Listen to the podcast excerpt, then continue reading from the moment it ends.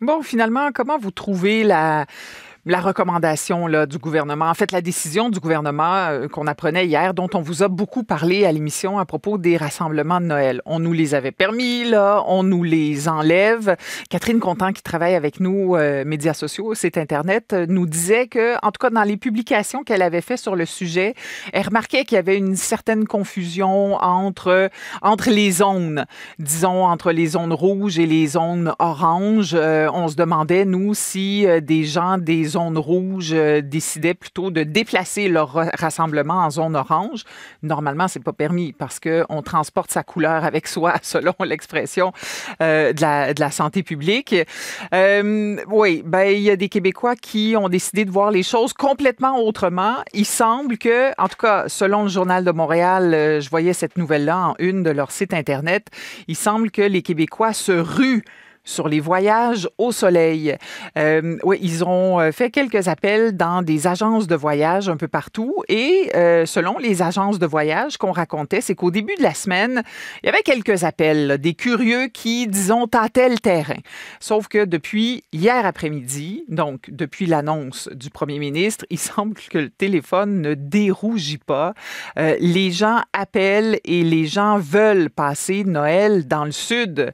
les gens selon une, euh, une dame qui travaille dans une agence de voyage contactée par euh, TVA Nouvelle, elle s'appelle Mélanie Guillemette, euh, elle, rapportait aux journalistes, les gens préfèrent fêter virtuellement avec leurs proches, mais les deux pieds dans le sable. Donc, ils vont s'isoler, mais dans les destinations soleil. Et dans l'industrie, semble-t-il qu'on appelle ça des bookings de frustration. Alors, donc, des gens qui pensaient peut-être partir, mais c'était pas clair dans leur tête, ils hésitaient. Et là, il y a eu l'annonce de jeudi, bang, on prend le téléphone, on fait la réservation et tout et tout. Alors, en raison de la pandémie, bien sûr, il y a moins de vols, euh, il y a moins de destinations possibles. Il semble que comme les réservations s'accélèrent, ben, les places commencent à se rendre je vous rappelle quand même que les autorités canadiennes ne recommandent pas du tout les voyages à l'étranger. Euh, imaginez tomber malade à l'étranger. Qu'est-ce que qu'est-ce que vous faites si vous avez besoin de, de soins médicaux? Vous pouvez avoir des assurances aussi. Même euh, l'assurance Covid, ça existe, mais euh, certains articles faisaient état de la piètre couverture de certaines assurances Covid. Ça coûte très cher aussi. Et en plus, si vous êtes tenté de vous évader pendant les fêtes, ben, vous allez devoir respecter euh, les règles à votre retour, notamment une quarantaine ou un isolement de 14 jours.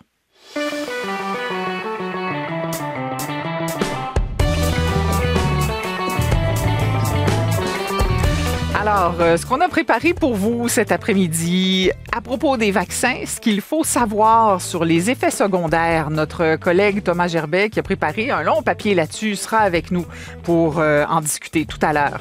Pornhub et l'exploitation sexuelle des mineurs. Vous savez que Pornhub, c'est à Montréal, ça, et on se demande que fait le Canada. Et les vaccins dans la mire du crime organisé, Évidemment, Interpol est alerté. On va vous raconter toute l'histoire tout à l'heure. Ici Annie Desrochers, je vous souhaite la bienvenue au 15-18.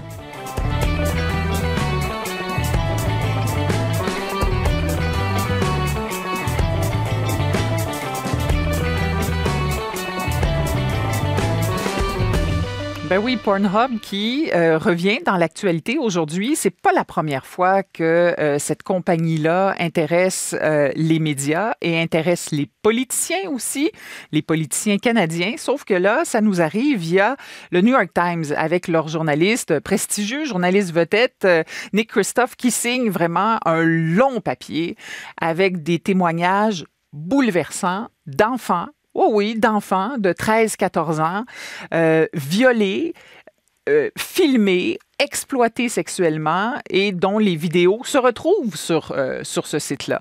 Et même si ça s'est passé il y a 5-10 ans, les vidéos rebondissent. Alors imaginez quelqu'un qui essaie de se sortir de ça. Il y a une des victimes qui disait, c'est comme si mon traumatisme me suivait constamment, même si ça fait cinq ans que, que c'est arrivé.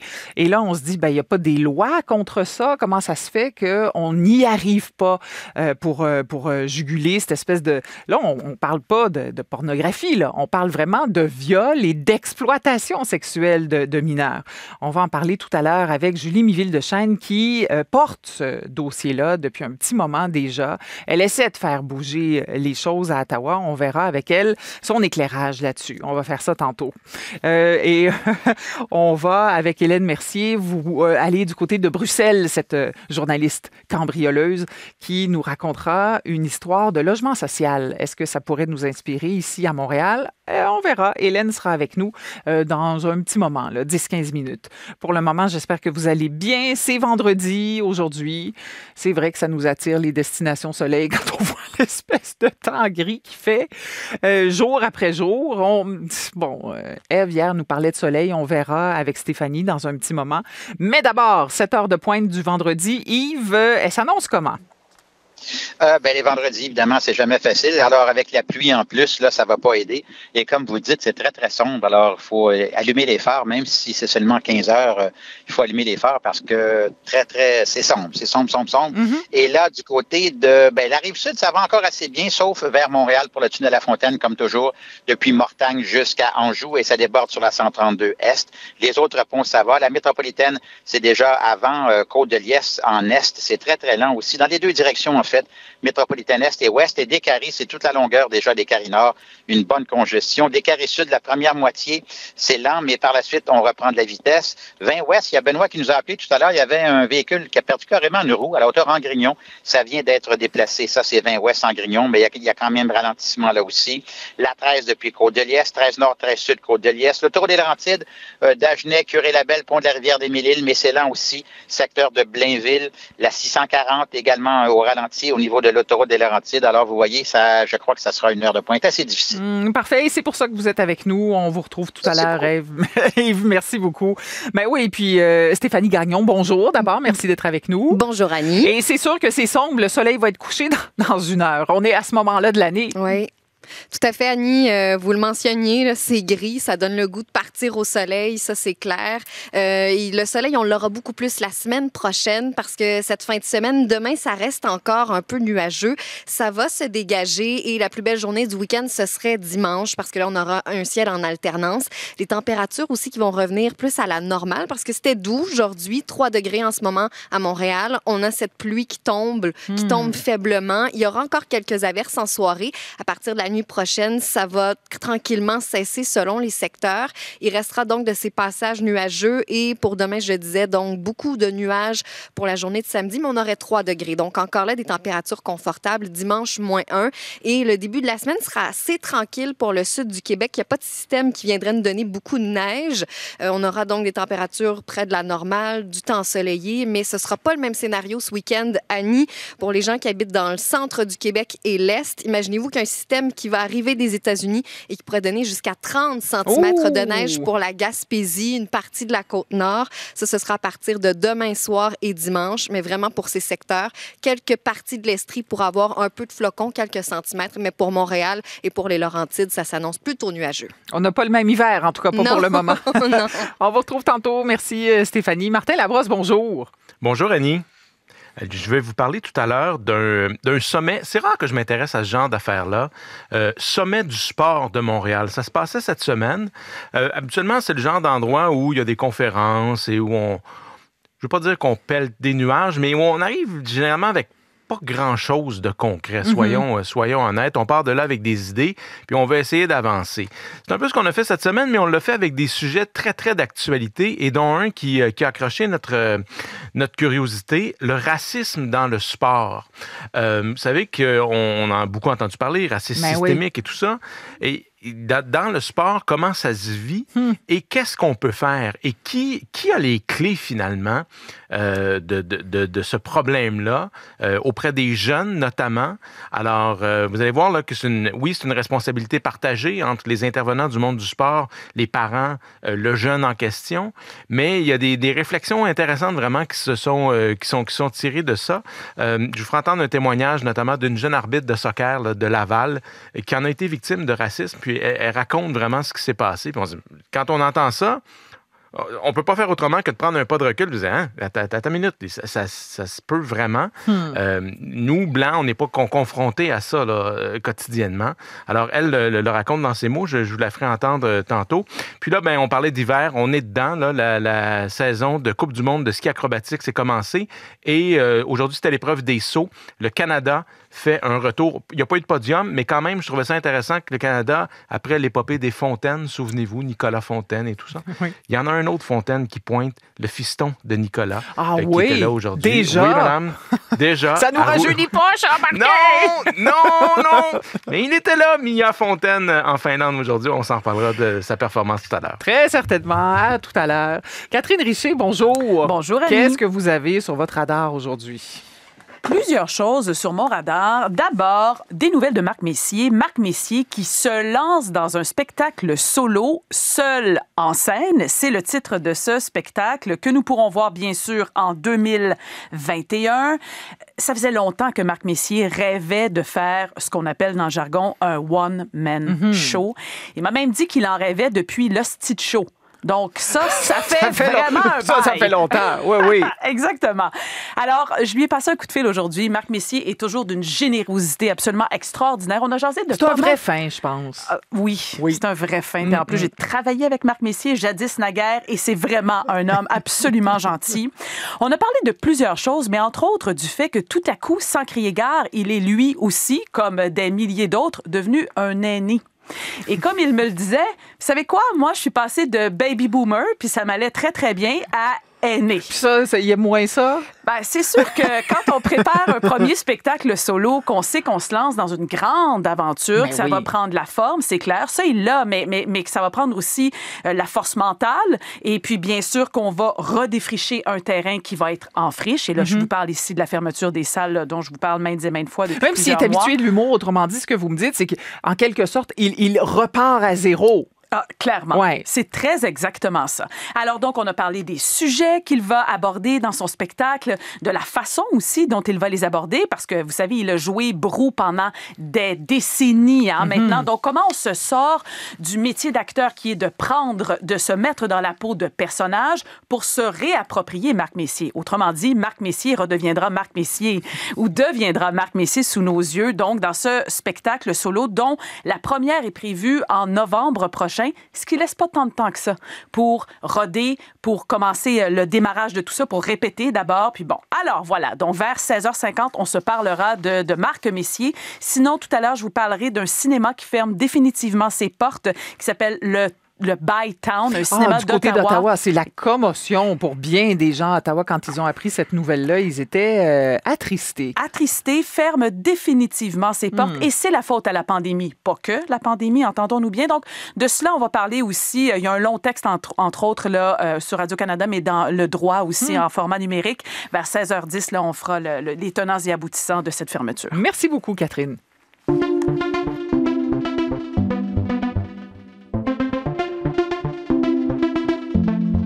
15-18, votre émission d'information du retour à la maison avec Annie Desrochers. Ce sont des mesures concrètes qu'on a aujourd'hui. Pour les femmes et les filles autochtones, nous voulons que les femmes autochtones se sentent accueillies, soutenues et écoutées afin qu'elles puissent rapidement entamer leur guérison. Pour les services de police autochtones, nous allons faire en sorte que ceux et celles qui sont appelés à intervenir auprès des Premières Nations et des Inuits soient mieux préparés pour le faire. On reconnaît la voix de Yann Lafrenière, qui est le ministre responsable des Affaires autochtones euh, au Québec. Il y avait annonce aujourd'hui, c'était à 13h30, donc euh, il, y a, il, y a, quelques temps, euh, un investissement de 18 millions de dollars pour mieux former les corps de police autochtones. Alors, parlait de mesures concrètes, Monsieur Lafrenière. Ce qu'on veut dire, entre autres, c'est par exemple augmenter le nombre de policiers autochtones, donner de la formation continue à ces policiers autochtones, ceux qui sont déjà en poste, notamment sur les questions de violence familiale, de violence conjugale et d'exploitation sexuelle. On va en discuter avec Viviane Michel. Elle est bien sûr présidente de l'Association des femmes autochtones du Québec. Madame Michel, bonjour. Je vous salue et je salue les gens qui écoutent.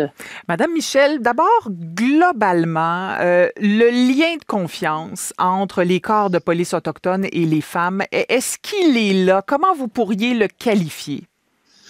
Bon, euh, évidemment, dans une communauté, tout le monde se connaît et ça a été quand même euh, assez dur ou assez pénible pour une femme autochtone de dénoncer soit le frère du, corps policier, etc. Ça, ça a été des témoignages qu'on a beaucoup entendus.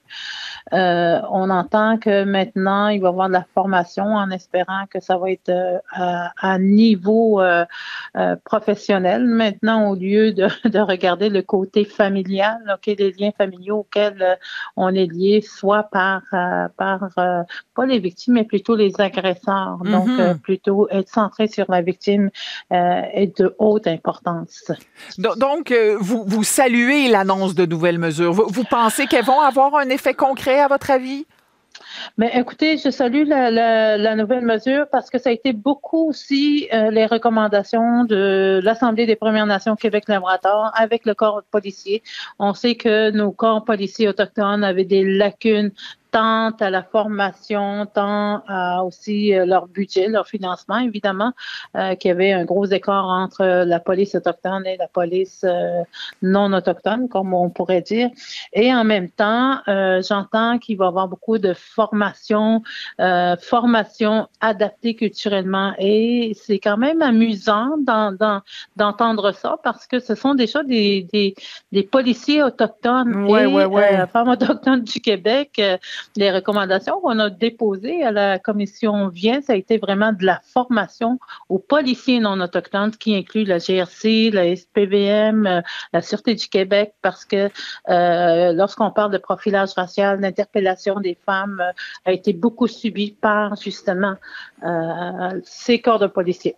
Oui, justement, c'est un peu la réflexion qu'on se faisait un peu plus tôt aujourd'hui en disant, bon, parfait, voilà qu'on s'intéresse aux corps de police autochtones, bien, mais euh, où est le SPVM, où est la Sûreté du Québec? C'était voilà. comme le, le, morceau de casse-tête qui manquait aujourd'hui, si je vous comprends bien. Et voilà, et voilà. Puis euh, c'est sûr que tant mieux si on peut former nos propres policiers, mais l'objectif de Femmes autochtones du Québec, c'est que nos femmes se promènent aussi en toute sécurité. Si on recule à 2015, bon, il y a eu la brutalité, la brutalité policière qui a été dénoncée. Euh, ça n'a pas été de la brutalité policière autochtone, ça a été de la brutalité policière venant d'une de la Sûreté du Québec. Euh, donc, euh, il y a des choses qui doivent être encore améliorées, encore aujourd'hui, qui n'est pas encore fait du côté de, la police non autochtone. Vous êtes, Madame Michel, présidente d'une association qu'on appelle l'Association des femmes autochtones du Québec. On entendait le ministre Lafrenière parler et insister là-dessus, hein, sur la question des femmes, l'exploitation sexuelle, la violence conjugale. Est-ce que vous étiez partie prenante des discussions qui ont mené à l'annonce d'aujourd'hui? Bon, j'entends qu'il y a eu une table de travail qui a été faite pendant un an, euh, un travail colossal d'un an, et voici aujourd'hui le résultat. Euh, pendant un an, où étions-nous? Nous, l'expertise euh, des femmes, des, des, enjeux des femmes autochtones, j'en ai aucune idée, personne ne nous a interpellés. Et en plus, pour avoir participé aux deux commissions, soit l'ENFADA et l'autre aussi qui est la, CERP, la commission vient. Euh, on a été euh, à titre de participante dans ces deux commissions. On a déposé un mémoire, on a déposé des recommandations et euh, comment se fait-il que Femme autochtone n'a pas été interpellée à être assise dans les travaux? J'ai aucune idée. Et là, en, en, revenant encore à les formes coloniales qui sont encore existantes, décider euh, ce qui est bien pour nous, euh, on le voit encore aujourd'hui. Encore beaucoup de travail à faire. Qu'est-ce qui est très urgent à mettre en place, Viviane Michel, pour que les femmes autochtones se sentent plus en sécurité là où elles sont? Écoutez, moi, une, des choses les plus urgentes, évidemment, c'est euh, le travail qu'on a à faire, le travail colossal d'éducation, ce, ce, qui veut dire l'éducation populaire auprès des policiers non autochtones. Mm -hmm. La réalité des peuples autochtones doit être entendue et comprise autrement. Et en même temps, ce qu'on avait demandé, je me souviens, c'est euh, lorsqu'il y a euh, que l'éthique professionnelle n'est pas respectée, bon, il y a, il me semble qu'il se passe absolument rien quand des, des, policiers exercent des formes de violence auprès de nos femmes, de nos sœurs, de nos mères. Euh, on, on, laisse passer ces, ces choses-là vraiment importantes. Donc, on ne devrait même pas passer. Et on dit toujours tolérance zéro à la violence. Et jusqu'où la tolérance zéro, elle est, elle est appliquée? C'est ce que je me demande encore. Madame Michel, merci beaucoup du temps que vous avez eu pour nous aujourd'hui. maintenant, Au revoir, Viviane Michel. Ici Radio-Canada Première au 95.1 dans le Grand Montréal. Madame Michel, donc présidente de l'Association des femmes autochtones du Québec. On va aller à Bruxelles maintenant, euh, vous parler d'une commune, la commune de Forest, qui se prépare à accueillir un projet de logement social assez différent, assez novateur.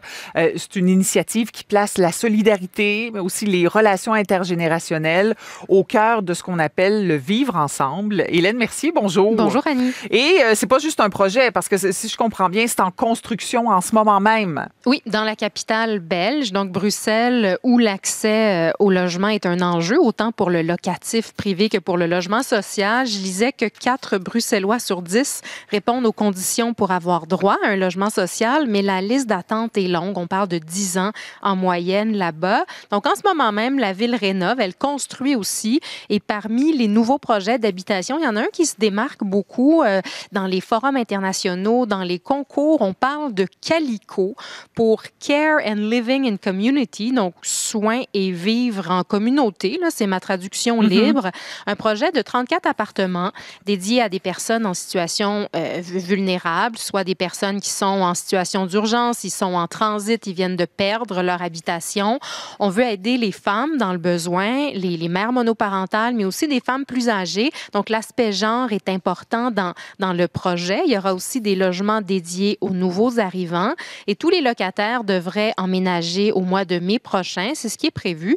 Il y a trois organismes communautaires qui sont très impliqués dans le projet, des gens qui connaissent bien la, la commune de Forest. On parle d'un quartier résolument multiculturel, un quartier résidentiel dans le sud-ouest de Bruxelles. Alors, arrêtons-nous à la première lettre de Calico, c'est pour Care. Euh, il est où l'aspect soin dans le projet, Hélène? Alors, on veut offrir évidemment un habitat collectif abordable, mais aussi un nouveau modèle de soins de proximité. C'est-à-dire mmh. qu'au premier étage de l'édifice, euh, il va y avoir une maison de naissance et une maison de mourance. C'est le terme choisi par l'équipe du projet là, qui, qui m'a un peu euh, surpris le la première fois que j'ai entendu ce terme-là. Et c'est l'un des aspects les plus intéressants de, de ce projet de logement social. On est vraiment ici dans le cycle de la vie au cœur d'une communauté, de l'accouchement jusqu'aux soins palliatifs. Alors l'objectif, c'est d'accueillir les futures mamans et les personnes en fin de vie dans un cadre plus convivial. Des sages-femmes, d'autres professionnels de la santé seront présents, donc au premier étage de Calico. Euh, la maison de naissance est ouverte à toutes les femmes du quartier, comme la maison de mourance, où une équipe en soins palliatifs va accompagner la personne dans sa fin de vie. Il y a des bénévoles aussi, parmi euh, lesquels des locataires, donc, qui seront présents. Alors, les résidents qui le peuvent, qui, qui le souhaitent, seront encouragés à donner ah du temps dans, dans ces lieux de soins-là. Une façon pour certaines personnes âgées de briser l'isolement, de, de participer selon leurs compétences à l'organisation de leur milieu de vie. Parce qu'on mise beaucoup sur la solidarité, c'est ça, le lien social dans, dans ce projet-là. On lit beaucoup dans, dans les documents de présentation de Calico qu'un cadre bienveillant et solidaire favorise l'insertion sociale. Est-ce que c'est une hypothèse plausible? J'ai posé la question à Philippe Hurtaud. Il est chercheur à l'Institut de recherche et d'information socio-économique c'est quoi l'insertion sociale? C'est avoir la capacité de participer à la vie civique, hein, si on le dit très simplement. Donc, euh, et ça, la vie civique au sens aura les pâquerettes, c'est être capable de sortir de chez soi et d'occuper l'espace public au sens aller dans les parcs, aller dans les commerces. Mais pour faire ça, il faut que nos, les besoins fondamentaux soient comblés. C'est rare qu'il y ait une intégration de ce type-là, vraiment, d'une visée sociale, euh, dans les projets. Souvent, on, peut inclure, par exemple, du logement social dans un projet de coopérative, mais ça ne sera pas intégré pour se rendre jusqu'à une maison de naissance ou bon euh, euh, des soins à domicile pour des personnes en fin de vie. Là. Et M. Hurtaud, qui s'intéresse beaucoup aux questions de logement social, me disait qu'à sa connaissance, Calico, à Bruxelles, c'est vraiment un projet novateur. On n'a rien de semblable à Montréal. selon lui, il n'y a pas, pas d'équivalence ici. C'est financé de quelle façon, le projet, Hélène? Euh, L'Union européenne, euh, il y a quelques années déjà, a versé 5 millions euh, d'euros pour lancer le projet. Et on nous dit que si l'initiative est concluante, ben, c'est une structure, un modèle qui pourrait être copié ailleurs en Europe. C'est aussi un projet porté par le Community Land Trust Bruxelles, une organisation qui acquiert des terrains pour les gérer comme un bien commun dans une perspective anti-spéculative, ce qu'on mhm. appelle la réserve foncière ici. Donc, son fonctionnement repose sur plusieurs principes. La propriété du terrain est séparée de celle du bâti, ce qui permet à des ménages à faible revenu d'acheter un logement à un prix plus bas que celui du marché. Et dans certains cas, grâce à un prix plafond lors de la revente, ce sera le cas pour Calico, on garantit que le prix des logements reste toujours abordable pour les générations suivantes. À niveau, écoutons Philippe Hurtaud de l'IRIS. Cette fois-ci, il nous parle de réserve foncière. C'est réserver des terrains à des fins non marchandes, non spéculatives, comme on le voit là, parce qu'évidemment, surtout dans les centres urbains, surtout dans les grands centres urbains, mais en campagne aussi, pour les enjeux de terre agricole, mettons si on parle de l'habitation, euh, dans les grands centres urbains, euh, les prix rendent l'habitation à peu près inaccessible. C'est vrai à Montréal, c'est vrai dans les grands centres urbains, euh, dans plusieurs pays du monde occidental. Ce qui fait en sorte qu'en réservant des terrains, on protège l'accès au territoire.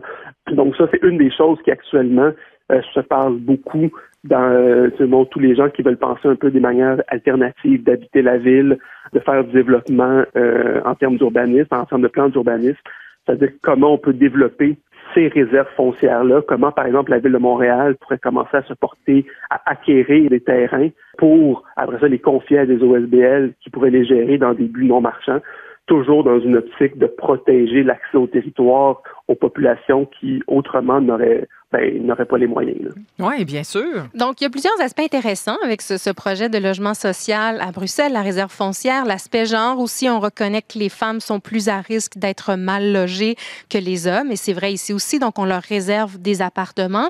Et cette idée de soins avec donc la maison de naissance et de mourance. Alors, il faudra attendre le printemps prochain pour voir comment ces, ces belles idées là, sur papier sont transposées dans le réel, puisque je le rappelle, les nouveaux locataires vont commencer à arriver euh, dans le projet Calico au mois de mai. Ah oui, les nouvelles locataires euh, surtout, donc, si je vous comprends bien. Merci beaucoup, Hélène. Bonne fin de semaine à, vous. Au revoir.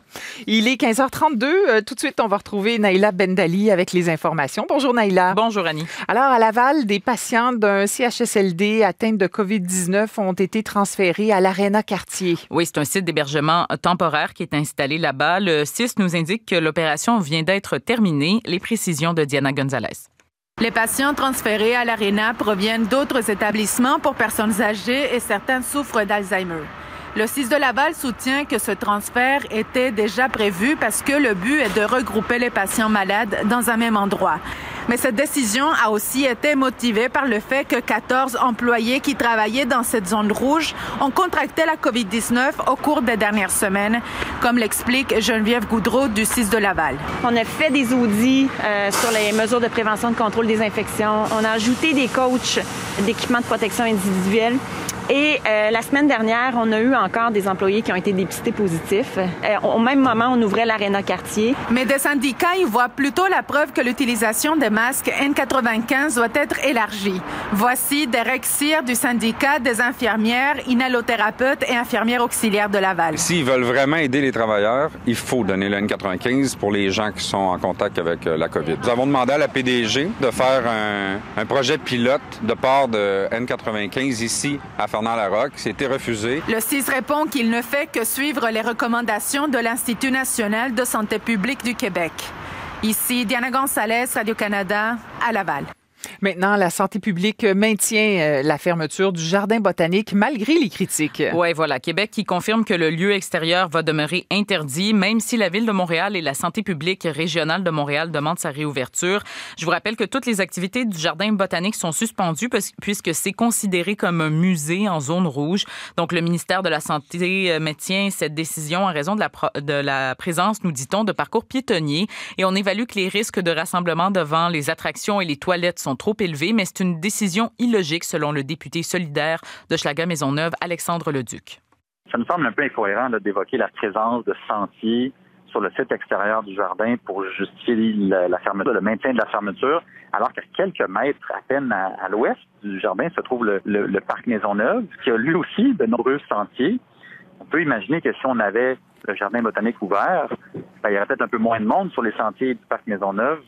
Et l'hiver, en temps normal, le jardin botanique est accessible gratuitement aux promeneurs, aux adeptes de raquettes ou de ski de fond. Oui, on reçoit beaucoup de réactions là-dessus, d'ailleurs. Et puis, menace de grève chez l'école Bulle Montréal. Oui, dès le 14 décembre, le syndicat qui précise euh, qu'il est toujours à la table de négociation, mais on veut ajouter de la pression à la partie patronale pour l'obtention d'un nouveau contrat de travail. Euh, l'école Bleue a voté à plus de 97 pour un mandat de moyen de pression pouvant aller jusqu'à la grève générale illimitée et son sans contrat de travail depuis trois ans. Merci beaucoup, Naïla. Au revoir. Yves, maintenant à vous, on vous écoute. Oui, du côté de, ben, c'est Descaries, la métropolitaine surtout, là, un gros vendredi, c'est déjà pas mal plein pour Descaries Nord. Descaries Sud, c'est la première moitié, mais par la suite, ça va assez bien. Et vers le pont Champlain, euh, pas trop de problèmes. Là, on va ralentir dans le secteur de l'île des Sœurs, c'est quand même bon. Euh, la métropolitaine entre Cavendish et Anjou, métropolitaine Est, et en Ouest, à partir de Villot, puis Neuf, c'est très, très lent, par intermittence, jusqu'à la hauteur de l'échangeur Descaries. Euh, du côté de la 20 aussi, la 20 Ouest depuis Turcot. Et là, ben, c'est lent presque jusqu'au au rond-point d'Orval où on a ces fameux travaux, là, encore une fois, la 20 qui est fermée. Il faut y aller par la voie de service, donc un bon ralentissement également de ce côté-là, 20 Est et la 20 Ouest. Et oubliez encore une fois, cet après-midi, le pont Pineuve, j'en parle presque tous les jours l'après-midi, parce qu'il y a seulement qu'une voie à cause des travaux. C'est déjà très lourd euh, entre Laval et Montréal pour le pont Pineuf. Juste à côté, vous avez le pont Pépineau euh, qui est libre d'accès. Et à la météo, Stéphanie. On a une journée grise hein, qui se termine. Demain, un peu plus de percée de soleil, mais pour la fin de semaine, on aura un ciel qui sera variable. À certains moments, ce sera plus couvert, quelques éclaircies. Mais le soleil, cette belle journée ensoleillée, c'est pas pour tout de suite, ce sera plutôt pour le début de la semaine prochaine. Chose certaine, c'est doux. En ce moment, on a ces vents du sud ou ces vents du sud-ouest. Ça dépend des secteurs qui soufflent, des vents qui vont faiblir graduellement au cours de la soirée. Les températures seront douces ce soir. C'est encore doux aussi pour la journée de samedi. Demain, généralement nuageux pour le Grand Montréal. Et puis, pour la journée dimanche, on aurait zéro. Donc, graduellement, au cours des prochains jours, les températures vont commencer à diminuer. Les températures négatives là, sont prévues pour le début de la semaine prochaine. Ça nous donne à peu près là, entre moins 1 et moins 2 degrés les températures maximales pour lundi et mardi pour le Grand Montréal. Il peut y avoir quelques flocons par endroit, c'est vrai en ce moment, surtout euh, pour des secteurs là, près des Laurentides, aussi euh, près de l'Estrie. Il peut y avoir quelques flocons, pas nécessairement d'accumulation, mais il y a un système Annie qui va arriver des États-Unis et qui, demain, en fin de journée, en soirée samedi, donnerait quelques centimètres pour plusieurs secteurs de l'Estrie, mais surtout pour l'Est du Québec où il pourrait avoir près de 30 centimètres. Ça, c'est pour la Gaspésie, c'est pas pour le Grand Montréal. D'accord, bien compris. Merci, Stéphanie. Bientôt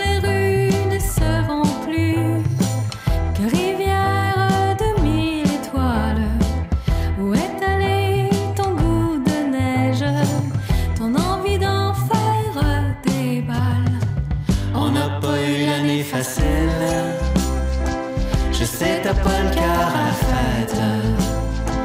Je sais les lumières de la ville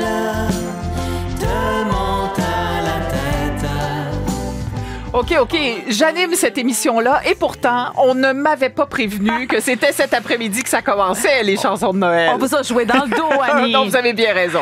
le palmarès des meilleures nouvelles chansons. Écoutez, euh, je vous dirais en ce moment que notre morosité est inversement proportionnelle à la quantité de chansons que vous recevez. C'est incroyable. C'est incroyable. Je pense que les artistes, confinés bien sûr chez eux, ayant souvent accès à un studio, ont vraiment décidé que cette année, ils se lousse, si vous me permettez l'expression, et qu'ils nous offraient tous et toutes une nouvelle chanson de Noël. Parfois, c'est une relecture, bien sûr, mais parfois, c'est carrément autre chose. Comme celle-ci. Comme celle-ci, intitulée Ton goût de neige. C'est Tristan Balavoie, que l'on connaît ailleurs qu'à la chanson mm-hmm. habituellement, aidé de la jolie, magnifique voix de Viviane Audet, de la batterie d'Alexis Martin et de la basse d'Yves La Bonté, qui a eu idée de nous concocter cette chanson délicieusement vintage. Est-ce que c'est vraiment une chanson de Noël? Je ne sais pas, mais c'est une chanson qui invite à, je vous dirais, réécrire, tourner la page sur 2020. Oui, ils oui, ils oui. disent hein, dans le refrain, on n'a pas eu l'année facile. On espère vraiment finalement que cette blancheur de la neige va nous permettre de tourner la page, de réécrire Laver quelque nos chose. péchés. Là, oui, un petit peu. voilà, exactement. Et nous donner ce petit goût de neige bien agréable. Alors, c'est disponible partout sur les plateformes et c'est signé, comme je vous le disais, Tristan Malavoie. Autre chose maintenant, c'est Laurence Nerbonne qui, fidèle à sa tradition annuelle, nous offre aujourd'hui C'est Noël, Naughty Christmas. Sauf que dans les années précédentes, elle avait repris des grandes chansons comme entre autres All I Want for Christmas Is You de Mariah Carey et autres, et ça avait bien fonctionné. Mais cette fois-ci, c'est une nouvelle chanson. C'est vraiment une composition, donc on écoute ce que ça donne. Est-ce que j'ai snoozé de 8 à midi? Yeah. Est-ce que j'ai choqué, manqué mon taxi? Yeah. Est-ce que je suis needy si je reste dans ton lit? Yeah. Est-ce que je suis crazy si je reste pour la vie?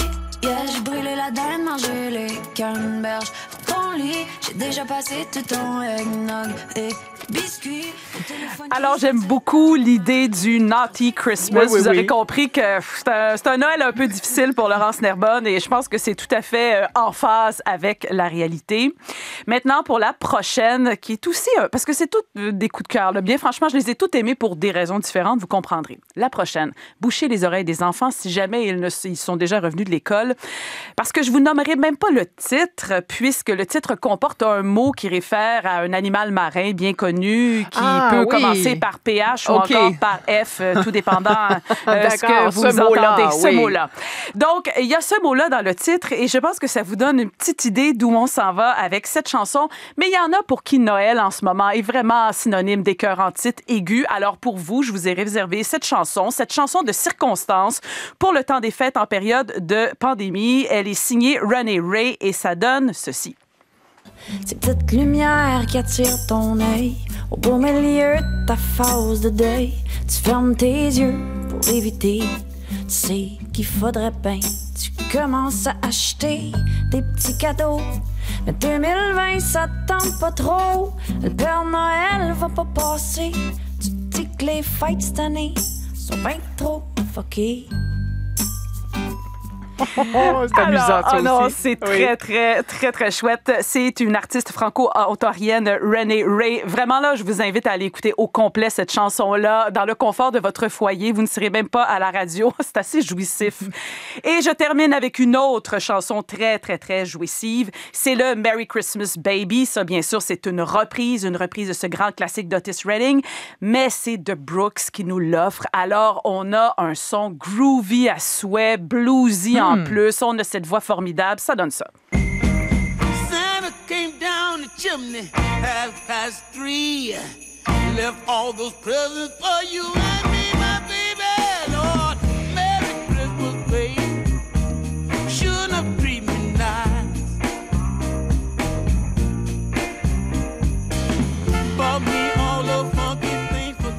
D'accord, d'accord. C'est parti. C'est quand même parti, Oui. je pense. Et moi, je, je dis qu'on n'est pas obligé d'attendre 17 heures. hein. Vous savez, il est toujours 17 heures quelque part. Aujourd'hui, on commence à 15h35 la fin de semaine.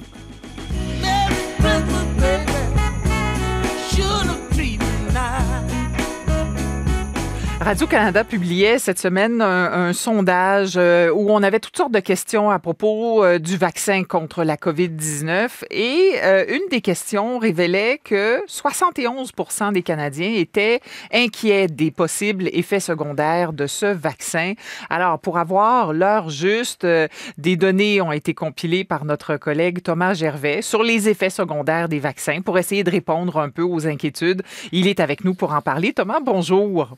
Bonjour Annie. Alors, quand on s'intéresse aux effets secondaires d'un vaccin, on, débute à partir de quelles informations? On travaille à partir de quoi? On travaille à partir des déclarations d'effets secondaires. En fait, depuis euh, 1992, Santé Canada a reçu plus de 100 000 déclarations d'effets secondaires à la suite de vaccins. Donc, j'ai analysé les, les rapports de ces déclarations-là. Et les principales constatations, c'est que les effets euh, signalés, euh, le no- leur nombre diminue année après année. Donc, ça, c'est une bonne nouvelle. On est à peu près à un cas toutes les 4000 doses, mais dans plus de 90% de- des, des cas, c'est c'est bénin, c'est Ça peut être une douleur au point d'injection, un petit gonflement, une allergie ou une réaction cutanée. Mais les cas graves, c'est plutôt un risque toutes les 100 000 doses administrés. Et puis la vaste majorité des patients euh, finissent par guérir de, de, leurs problèmes, de leurs réactions. Et la chose importante à savoir, c'est que tous les professionnels de la santé euh, doivent signaler les effets indésirables qu'ils constatent sur un patient, soit parce qu'ils viennent de lui donner un vaccin ou parce que la, le patient se présente euh, à l'hôpital parce qu'il a, il a une réaction dans les heures ou dans les jours qui suivent. Et ça, c'est des déclarations qui sont des soupçons de, de lien avec le vaccin. Mais ensuite, l'Agence de santé publique du Canada a un comité qui essaye de voir si la, la cause peut être avérée. Euh, ils étudient seulement les cas graves. OK, bon, euh, cas graves, effets secondaires graves. On, on pense à quoi, Thomas? Alors, les effets secondaires graves, d'abord, c'est vraiment euh, très très peu nombreux. Là, si on prend la dernière année avec des données disponibles en 2017, sur 23 millions de vaccins administrés aux Canadiens, il y a eu 253 déclarations d'effets secondaires graves. Mm-hmm. Alors, les plus euh, communs, c'est les convulsions. Euh, l'anaphylaxie. Donc, pour vous donner une idée, là, c'est un risque sur 700 euh, 000 doses. Et, des manifestations neurologiques aussi, par exemple des paralysies de Bell, le syndrome de Guillain-Barré, ou encore la méningite, ou euh, des encéphalites, donc des inflammations du cerveau. Mais on parle de, cas qui se comptent sur les doigts d'une main, sur, je vous dis, 23 millions de doses. Et puis, il y a aussi des cas beaucoup plus graves qui sont signalés, une invalidité permanente en 2017 et quatre décès. Mais attention, après l'analyse du comité dont je vous parlais tout à l'heure, il a été établi que ce n'est pas le vaccin qui a été la cause, même si le décès est survenu juste après le vaccin, mhm. mais c'était lié à des euh, pathologies euh, déjà présentes chez les patients. Alors écoutez Alain Lamar, expert en immunologie et virologie à l'Institut national de recherche scientifique. Le risque zéro n'existe pas et euh, toute intervention médicale comporte un risque. Donc, euh, la vaccination ne fait pas exception. C'est une intervention médicale. Euh, le but du, vaccin, c'est de stimuler la réponse immunitaire. Et puis, la réponse immunitaire, ben, c'est très, euh, c'est unique à chaque personne. Il y a des gens qui ont des systèmes immunitaires qui répondent très fortement, d'autres qui répondent moins.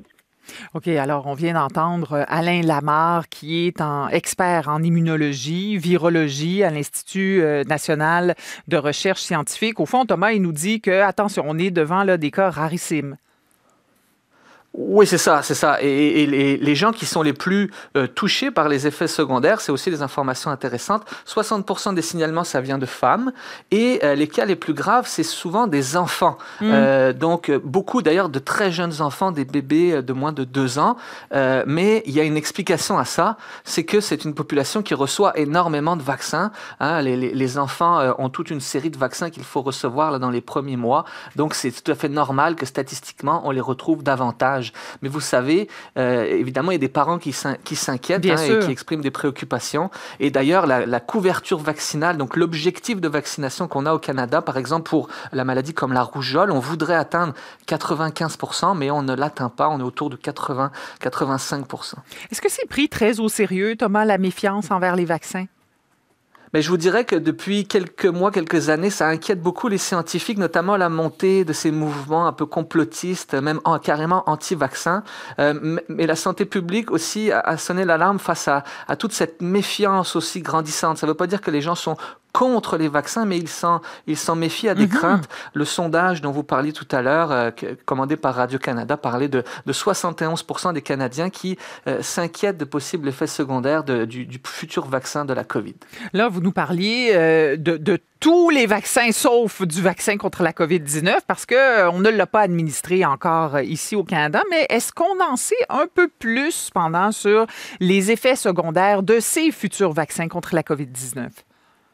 Alors oui, dans les, dans les tout derniers jours, on a commencé à avoir des données préliminaires qui proviennent des, des fabricants qui sont en train de, de les développer parce qu'il y a différents vaccins euh, et il y a déjà des études qui portent sur des, millions, des milliers pardon, de personnes qui ont été testées. Et par exemple, la compagnie Moderna mhm. euh, révèle qu'elle a vu des effets secondaires euh, chez les, les, les, gens testés, mais des choses mineures. Par exemple, de la fatigue chez 10% des participants, douleurs musculaires chez 9%, douleurs articulaires chez 5% ou des maux de tête chez 4%.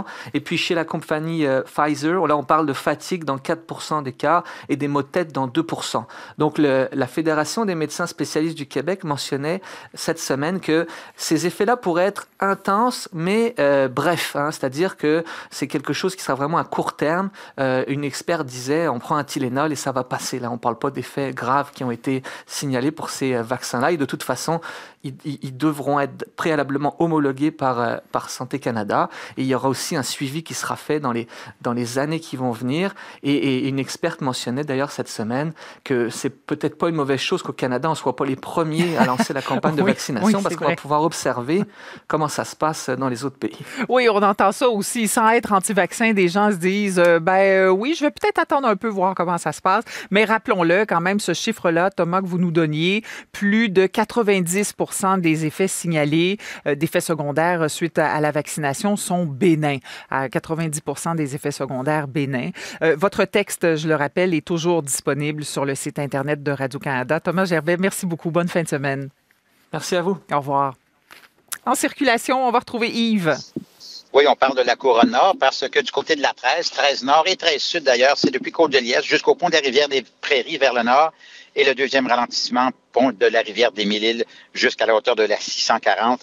Donc, ça, c'est pour la 13. Et l'autoroute des Laurentides, pardon, ben, c'est surtout au nord de la 440. Ça commence à être plus nombreux, là, euh, au niveau de Dagenais, Curé-Labelle, euh, jusqu'au pont de la rivière des Mille-Îles. Il y a des petits répits là-dedans, mais on peut dire jusqu'à la 50 Mirabel, c'est au ralenti pour ce qui est de, de l'autoroute des Laurentides Nord. Et pour ce qui est de Terrebonne, la 440 Est vers Terrebonne, euh, ben, c'est depuis la montée Saint-François. Parfait. Merci beaucoup, Yves. Euh, on va vous retrouver tout à l'heure avant le, le bulletin de 16 heures. Martin, vous nous le disiez en début d'émission, c'était cette semaine le sommet du sport de Montréal. Alors, euh, occasion de, de réfléchir, de faire des constats sur plusieurs éléments qui entourent la pratique du sport euh, chez nous. Et il y avait cette année des thèmes là, vraiment très d'actualité. Oui, on a parlé de COVID-19, tiens, pour faire changement. Euh, les gens des HEC Montréal, Richard Legendre notamment, sont venus exposer leur, leur, leur constat. Euh, on en avait parlé ensemble de l'impact de la COVID-19 sur le sport au Québec. Mais il y a eu cet autre atelier sur le sport et le racisme systémique à Montréal.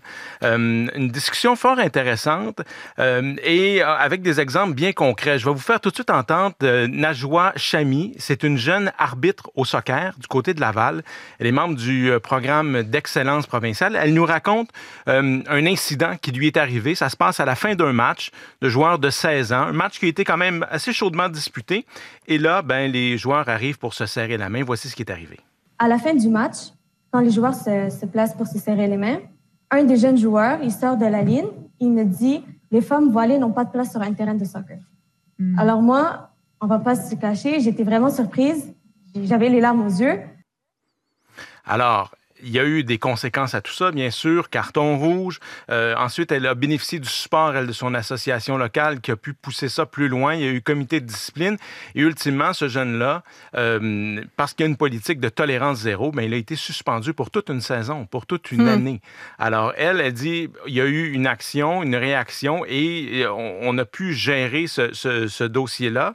Euh, mais quand même, elle- ça lui a aidé à, ça l'a aidé à prendre conscience que chacun peut faire un peu son bout de chemin là-dedans, euh, qu'il y a plusieurs partenaires, c'est-à-dire dans le sens où plusieurs intervenants, euh, devrais-je dire, dans le milieu du sport qui peuvent faire une différence et faire en sorte que tous puissent se... On dit, le sport, c'est rassembleur, mais en même temps, il faut que le sport soit inclusif euh, et qu'il n'y ait pas ce genre de, de- de- comportement-là. Je vous fais encore entendre Najwa Chami.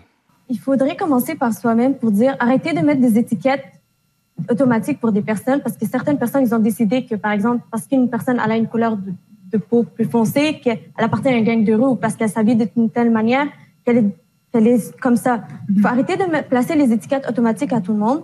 Il faut commencer par soi-même, faire le changement soi-même, ensuite agrandir le cercle. En commençant par, par exemple, les parents. Parce que les parents sont souvent les miroirs pour leurs plus jeunes. Et les coachs aussi, il y a beaucoup de jeunes qui font confiance à leur coach. Alors quand le coach il réagit d'une certaine façon, le jeune il va dire mon coach le fait, alors pourquoi moi je ne le, le fais pas? Oui, mais dans ce cas-ci, Martin, euh, dans l'exemple qu'elle donnait au début, vous nous avez dit, là, il y a eu réaction euh, visiblement assez, assez rapide. Euh, comment on fait pour prévenir, c'est-à-dire ne pas avoir toujours à agir après? Exactement. On veut pas toujours se rendre là et imposer des sanctions. Alors, on veut un climat plus ouvert. Euh, ça passe parfois ça, peut être différentes choses. Euh, on, parle de racisme systémique, donc qui vient du système. Et des fois, euh, c'est pas toujours, euh, comment je dirais ça, c'est pas toujours volontaire. C'est-à-dire qu'il y a, euh, on donnait l'exemple où il y, a, des frais qui sont associés à une activité ou à, à un camp d'entraînement d'élite, mais c'est sûr que c'est pas tout le monde qui peut s'offrir ça. Et à, à, partir de ce moment-là, c'est là où il peut y avoir un décalage entre les, entre les individus, entre les athlètes. Et il y a aussi le rôle de l'entraîneur dans tout ça. Najwa parlait du modèle qu'est l'entraîneur, mais il y a aussi l'approche que l'entraîneur a avec ses joueurs. Et ça, c'est un discours qui est cher à Fabrice Ville. Il est le fondateur de l'organisme pour trois points. Quand je coach, je coach l'humain et le sportif. Ça aide tout le monde. Et ça, ça, ça, fait en sorte que les jeunes sont plus respectueux au niveau des discriminations liées au genre, mais aussi liées, liées, liées euh, aux identités raciales. Donc, c'est pas juste de dire on lutte contre le racisme et on fait autre chose. Non. On améliore la manière dont on pratique le sport, on intègre le développement de l'humain, on prend soin de l'écosystème et ça a un impact dans la lutte contre le racisme parce qu'on conscientise les jeunes avec une intention claire de faut que tu sois un bon athlète, un bon, un bon élève, un bon humain. Et moi, c'est ce que je crois qui fait en sorte que j'ai le rêve que ce qu'on dit aujourd'hui ne sera pas marginal, en fait. Alors, on en a aussi profité, Martin, pour annoncer, euh, lors de l'événement dont vous nous parlez, de, euh, annoncer la création du Conseil du sport de Montréal. Bon, euh, qu'est-ce que c'est exactement? bon, alors c'est un organisme qui a des, des, objectifs comme défendre, promouvoir les intérêts du sport organisé auprès des instances, mais il y a aussi un aspect très, très logistique. On veut faire en quelque sorte un guichet unique pour, euh, par exemple, l'événementiel, l'organisation d'événements, recruter des bénévoles. Au ah, lieu d'être oui. bénévole à gauche, à droite, on va regrouper tout ça, se faire mm. une banque de bénévoles finalement, afin de faciliter l'organisation d'événements. Et Dieu sait qu'il y en a de plus en plus des, organis des organisations, euh, euh, des événements majeurs à Montréal. Et c'est Danielle Sauvageau, l'entraîneur de, de hockey féminin, qui est la présidente de ce conseil du sport. Je la fais entendre. On vient avec un guichet unique obtenir euh, l'ensemble de l'information pour mieux intégrer les services. Puis ça, je pense que le guichet unique, c'est vraiment ça qui va venir démarquer le Conseil euh, du sport de l'île de Montréal par rapport à ce qui s'est fait jusqu'ici. Alors, de vraiment venir canaliser l'énergie, l'information et d'avoir un impact concret sur le développement du sport régional ainsi que le développement du sport d'excellence. Et je veux juste vous souligner, Annie, que ce conseil-là, il a été pensé avant la pandémie. Oui. Donc, c'est pas, c'est pas en réaction à, euh, mais vraiment, là, il, y a, il, va y avoir de nouveaux défis également avec la nouvelle réalité de la pratique du sport, mais aussi de la tenue d'événements comme, comme ceux-là. Euh, si Montréal veut accueillir encore des événements majeurs. C'est ce que je me disais. Un, un, organisme comme le Conseil du sport de Montréal, euh, ça ne nuira pas lorsque viendra le temps de relancer tout le sport organisé à Montréal. Parce qu'il y a des, il y a des associations là, qui, qui souffrent et qui vont trouver ça difficile de repartir, c'est sûr. Il faudra faire les choses autrement, assurément. Là. Alors, ce, ce conseil-là, je pense qu'il va avoir un grand rôle à jouer là-dedans, effectivement. Martin, merci beaucoup. À tout à l'heure. À tout à l'heure. Bon, en circulation, Yves. Ben, ça vient d'arriver, c'est dommage. Le pont Samuel de Champlain, ça allait bien. Et là, on a un accident à la sortie du pont vers Montréal à peu près à la hauteur de l'île des Sœurs, camion auto. Alors, c'est sûr que ça va se gâter. C'est lent maintenant lorsqu'on arrive à peu près au milieu du pont, vers le nord. Ça va attirer l'attention vers le sud, mais vers le sud, c'est quand même pas trop mal. On ralentit à partir de l'île des Sœurs, justement, et ça sera comme ça jusqu'à jusqu'à peu près, jusqu'à Brossard, on pourrait dire. Et il y a beaucoup de monde également cet après-midi, la direction Sherbrooke sur l'autoroute des cantons de l'Est, au niveau de la 30. Euh, c'est comme ça, même jusqu'à la hauteur de la 35, Saint-Jean sur Richelieu. Du côté de Repentigny, 40 Est, ça ne touche pas encore Marien, alors c'est pas trop mal. C'est à peu près à Saint-Jean-Baptiste, là, on peut dire jusqu'à la hauteur de la 640. Où ça s'est gâté, c'est vraiment Hippolyte Lafontaine, là, c'est même avant Mortagne maintenant. Euh, pour rentrer à Montréal, c'est jusqu'à l'échangeur Anjou, très lent, ça c'est la 25 Nord, et ça déborde sur la 132 maintenant, 132 Est et 132 Ouest. 132 Est depuis Jean-Paul Vincent. Ah oui, c'est vendredi. À tantôt, Yves. Et puis Stéphanie à la météo. Pas de dégagement d'annoncer pour ce soir ni pour la nuit prochaine. Demain, même pour certains secteurs, ça reste généralement nuageux. Plus ensoleillé pour les Laurentides. Même chose pour quelques secteurs là, un peu plus au nord. Demain, il y a un système qui arrive des États-Unis qui va apporter, entre autres, de la neige. C'est surtout pour l'Estrie où il pourrait y avoir des gens en soirée. Demain, 5 à 10 cm. Pour le Grand Montréal, on parle plutôt d'un début de journée où ce sera plus venteux avec ces vents du nord. Demain, samedi, maximum de 2 degrés. Merci, Stéphanie. Vous êtes à l'écoute du 15-18. Restez avec nous. Le Radio-journal de 16 h dans un moment.